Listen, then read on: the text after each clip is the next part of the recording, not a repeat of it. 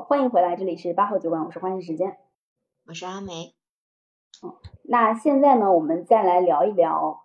尽管如此呵呵，尽管如此，你和我仍然在用微博，对吧？而且我们的微博使用频率是非常之高的。拿我来举个例子，我现在的社交媒体，我刷社交媒体的排名 top one 仍然是微博。我在微博上大概一天会花至少一个小时左右的时间，而其他的媒体平台我基本不太看。那阿梅，你在微博上消耗的时间大概是在多少？嗯，我我打开了我手机的使用统计，今天我在微博上 花了两小时四十一分钟，这么长，已经这么长了吗？过去过去的七天里面，排名最高的是微信，然后 B 站，然后就是微博。这个礼拜刷了十五个小时的微博，平均每天。超过了两个小时。哦，那其他的社交媒体平台你会耗同样的时间，还是说微博已经远远超出了其他？呃，微博只低于微信跟 B 站。嗯，微博、微信跟 B 站，对。哎，微信都比你刷微博都比微信的时间还要长。啊，没有，微信的时间还是最长的。哦。所以我们两个其实都还算是微博一个很重度的用户了。我最近在我最近买了一个科技美容的一个东西，它的售价大概是不到四千块钱吧，三千多。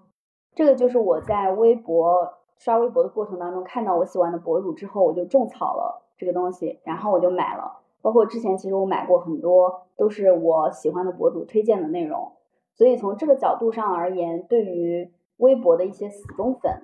还是有一定的商业属性和价值的。嗯，我会，我也会买，就是我关注的博主他带货的内容，和包括说有些博主他会开微博的小店啊，这个我也会，我也买过一些东西。但是我主要用微博还是用于追星跟吃瓜，因为微博它是。我感觉它还是目前就是粉丝的一些一个大本营，而且他他的这个微博这个话题嘛，tag 的这个玩法就很适合用于追星，因为你只要点进相关的一些话题广场，而且他用呃超话呀、话题广场啊、粉丝群啊之类的这些方式，把明星相关的一些人聚集在一起了，相当于说。我在超话或者话题广场里面，我只会看到我关注的这个明星的相关内容，然后你刷起来之后就会很沉浸式的在追星吧，所以所以微博现在还是就是我还是用的很频繁的。嗯，微博应该把它的追星业务继续打造成它的精品业务，因为现在它就是一个追星基地，八卦民族八卦。对对对。我现在一直在用微博，包括每天在上面花比较多的时间，是因为我长期持续关注的那几个创作者都还只在微博平台上活跃，大概已经关注了他们至少有五年的时间吧。我感觉他们持续不断的在创作内容，然后以图文的形式，呃，以以文字的形式，大部分情况下是以文字的形式在输出内容，偶尔可能发一些图片，极少会发视频。他们并没有转移到。类似于小红书啊或抖音这样的一些平台上面，所以我每天打开微博就是看一下我的关注列表，等我全部都看完，已经一个小时差不多已经过去了。嗯，所以微博它现在还是很适用于一些创作文字的这种创作者，是吧？嗯，你这么一说确实是的。比如说啊，同样是文字创作平台，知乎对我知乎给我的感觉就是又臭又长。而微博 短小精悍。其实知乎以前它会呃给你很多的贴士，很多人会把知乎当成搜索软件来用。比如我要什么东西，我到知乎上查一查。那后来知乎突然间开始搞故事了，就是写了很多呃小体小故事，讲了很多故事类的内容，而且非常多的，他喜欢给你推一些又臭又长的东西，比如明显是一个很简单的问题，回答一下就可以了。但是呢，那些创作者，知乎上的创作者特别喜欢把它创作的很长很长，导致你的阅读成本很高。这个其实是两者之间的差别。所以我相对更喜欢看微博，而且有很长一段时间我都把微博当成搜索软件来用的。现在呢？现在也也会这样用吗？不会，不会，是因为现在我发现我打开微博，把它当搜索软件来用已经没有用了，你搜不到你自己特别想要的东西。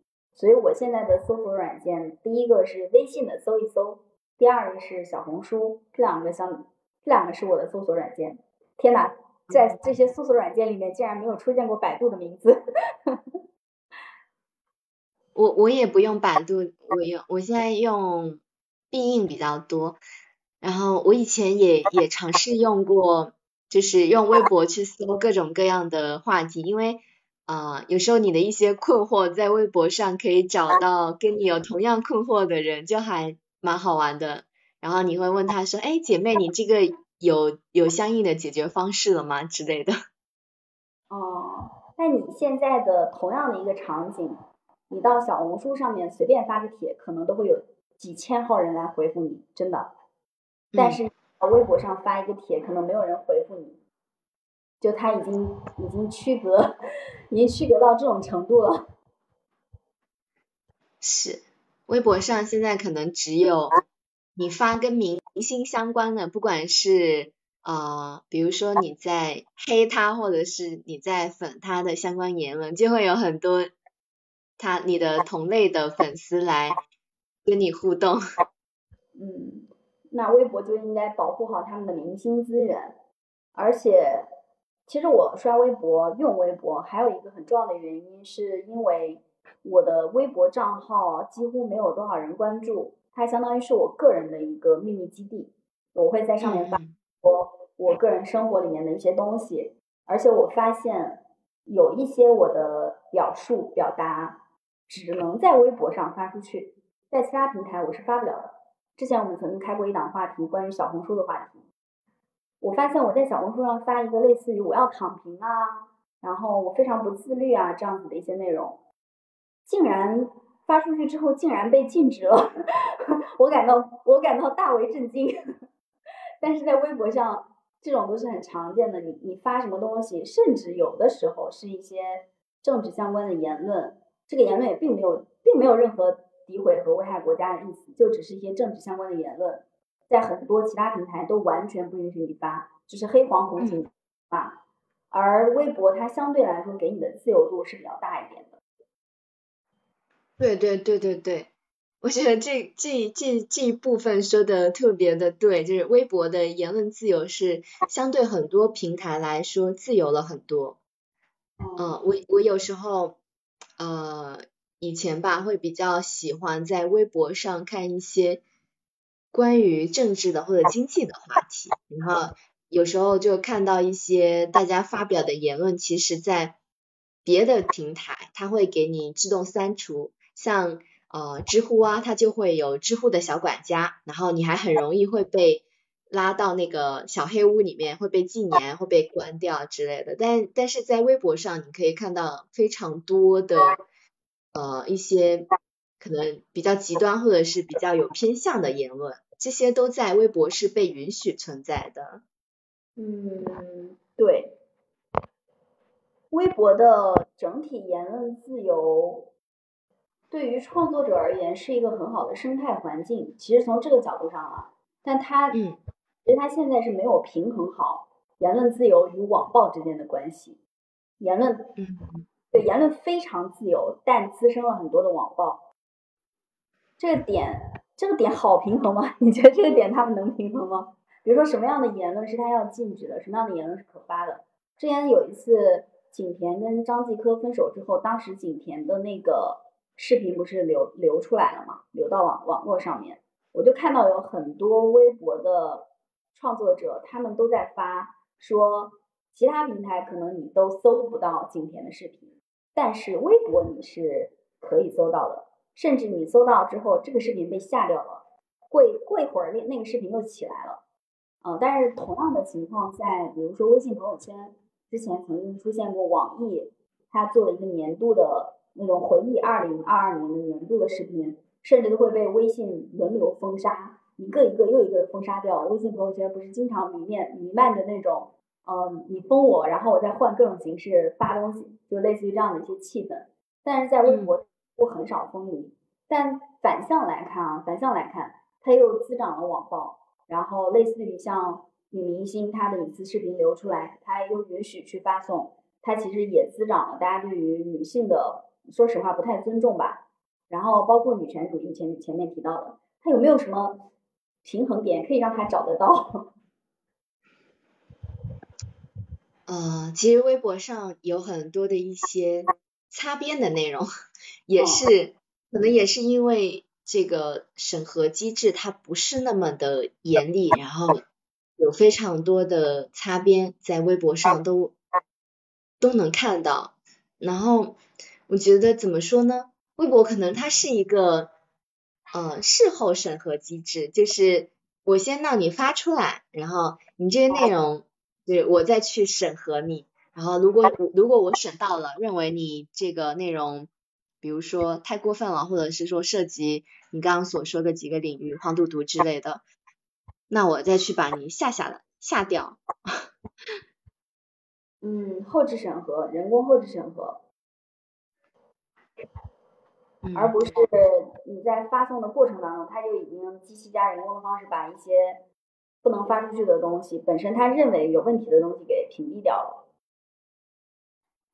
对我，我觉得可能是这样的，因为有一段时间微博上就每次爆一些不太适合在互联网上出现的瓜的时候，总是会在微博爆出来。哦，总之我们我们两个喜欢微博的核心原因，一个是各有自己喜欢的类型在上面，另外一个我们两个应该都比较喜欢这种言论自由的场景。啊，包括我们的。对，包括我们的播客栏目，其实也是一个呃言论相对比较自由的环境。我们已经比较克制了，就是我们在聊话题的时候，甚至在话题筛选的过程当中，都会去把一些我们认为可能会被屏蔽的话题直接给去掉。然后包括一些关键词啊，然后不能说的一些东西都会直接屏蔽掉。尽管如此，其实在语言的表达上面，仍然会产生大家认为你你所说的这个东西好还是不好。跟他的观点不一致这样的情况，这个就是马东说的吧？就是表达者就是这样子的，你你只要在表达，你就容易被误解。从这个角度上来说，微博其实算是一个呃喜欢表达观点的这种创作者，他的一个比较良好的生态环境。说到这个，我用微博可能用了十年以上。就是用了很长时间的微博，我从来没有被微博禁言过。然后就算在知乎，因为在知乎我会注意一点，所以我也没有被知乎，比如说拉黑或者是禁言。那今天的这档话题，广告同质化，微博真的没落了吗？我们就聊到这里。其实我我对于微博他们整个公司里面的组织架构，还有他们的产品规划以及他们的内部审核啊，然后负责流量运营的这些呃。这些东西还挺感兴趣的。如果有人是微博的工作人员，也可以在下面给我们分享一下。